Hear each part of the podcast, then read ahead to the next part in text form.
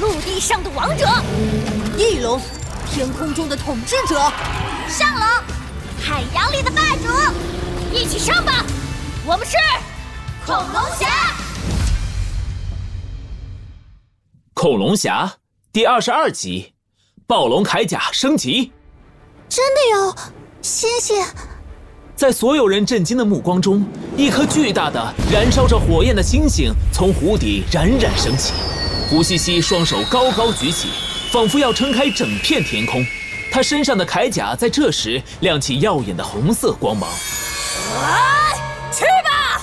暴龙火流星！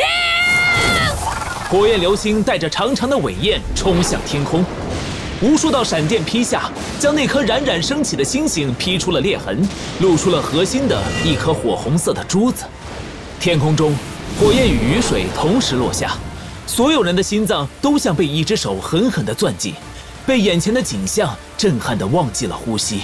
那，那是什么？阿比将军踉跄着后退，猛地转身，连滚带爬地向远处天空逃去，但来不及了。那颗星星的速度越来越快，越来越快，火焰流星撞进了云层，似乎将整个天空都撞破了一个大洞。在阿比将军惊恐的目光中，乌云中仿佛出现了一个小太阳，绽放着无穷的光与热，炙热的光芒像潮水一样汹涌地追上了阿比将军，将他淹没。不，不！阿比将军不甘的叫声回荡着，身体在光芒中慢慢消融。恐恐龙侠，逃我！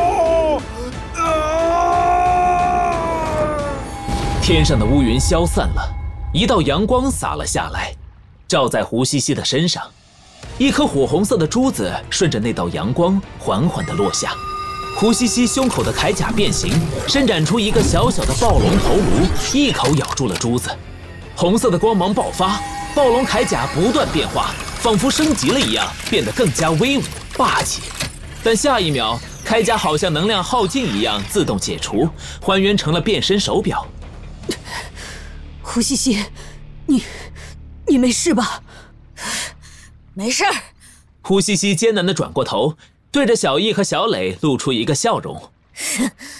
关键时刻，果然还是得靠我。还没说完，胡西西突然直挺挺的向后倒去。胡西西，小易翅膀一扇，利用翼龙的速度，瞬间扶住胡西西。他看着胡西西手臂上那变得不太一样的暴龙手表，露出了若有所思的表情。与此同时，侏罗城的街道上，顶着爆炸头的柴犬下士鼻子抽动着，在地面上不断的嗅着什么。哼哼，居然又丢下重型可爱的小柴犬！没办法，我可是一条狗啊，狗鼻子最灵了。柴犬下士一边嗅着，一边迅速穿过街道。很快，他在一个巷子口停了下来。嘿嘿，找到你了！柴犬下士两眼放光，撒着欢儿钻进了巷子。阿比将军，您忠心的小柴犬来。嗯，是，什么东西？柴犬下士的声音戛然而止，狗眼睛瞪得滚圆。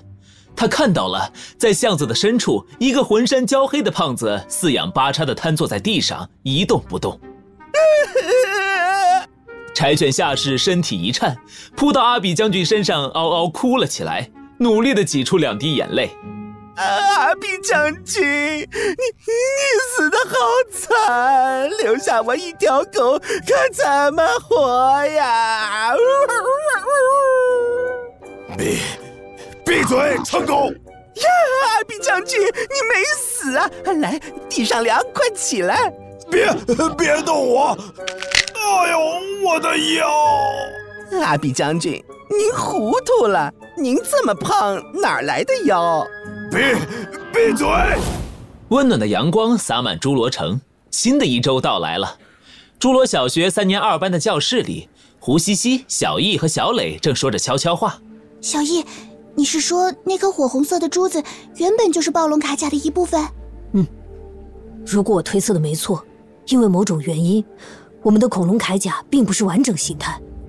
只有找到并融合了缺失的部件，我们才能发挥出铠甲的全部力量。哈哈，也就是说，我暴龙侠胡西西现在是最强恐龙侠，掌握了必杀暴龙火流星。胡西西臭屁的扬起脑袋，一旁的小磊翻了个白眼。笨蛋，重点不是这个，我们现在必须尽快前往第二个坐标地点。没错，虽然还有很多谜题没有解开，但这是我们仅有的线索了。小易严肃的点了点头，从书包里掏出侏罗城的地图展开，手指重重的在地图上一点。第二个坐标，恐龙博物馆。上课的铃声响了起来，胡西西三人互相看了一眼，回到各自的座位坐好。没一会儿，班主任花老师迈着优雅的步伐走进了教室。同学们，周末过得怎么样啊？大家等下把上周布置的作业交上来，特别是你胡西西，我要重点检查。这，知道了。原来还得意洋洋的胡西西，顿时像霜打的茄子一样垂头丧气。啊，对了，同学们，有件事我先通知下，本周三下午我们班要组织一次集体活动。集体活动，耶！太好了，好了，春游吗？教室里顿时闹腾了起来，胡西西也露出了期待的眼神。不是春游，是去参观恐龙博物馆。什么？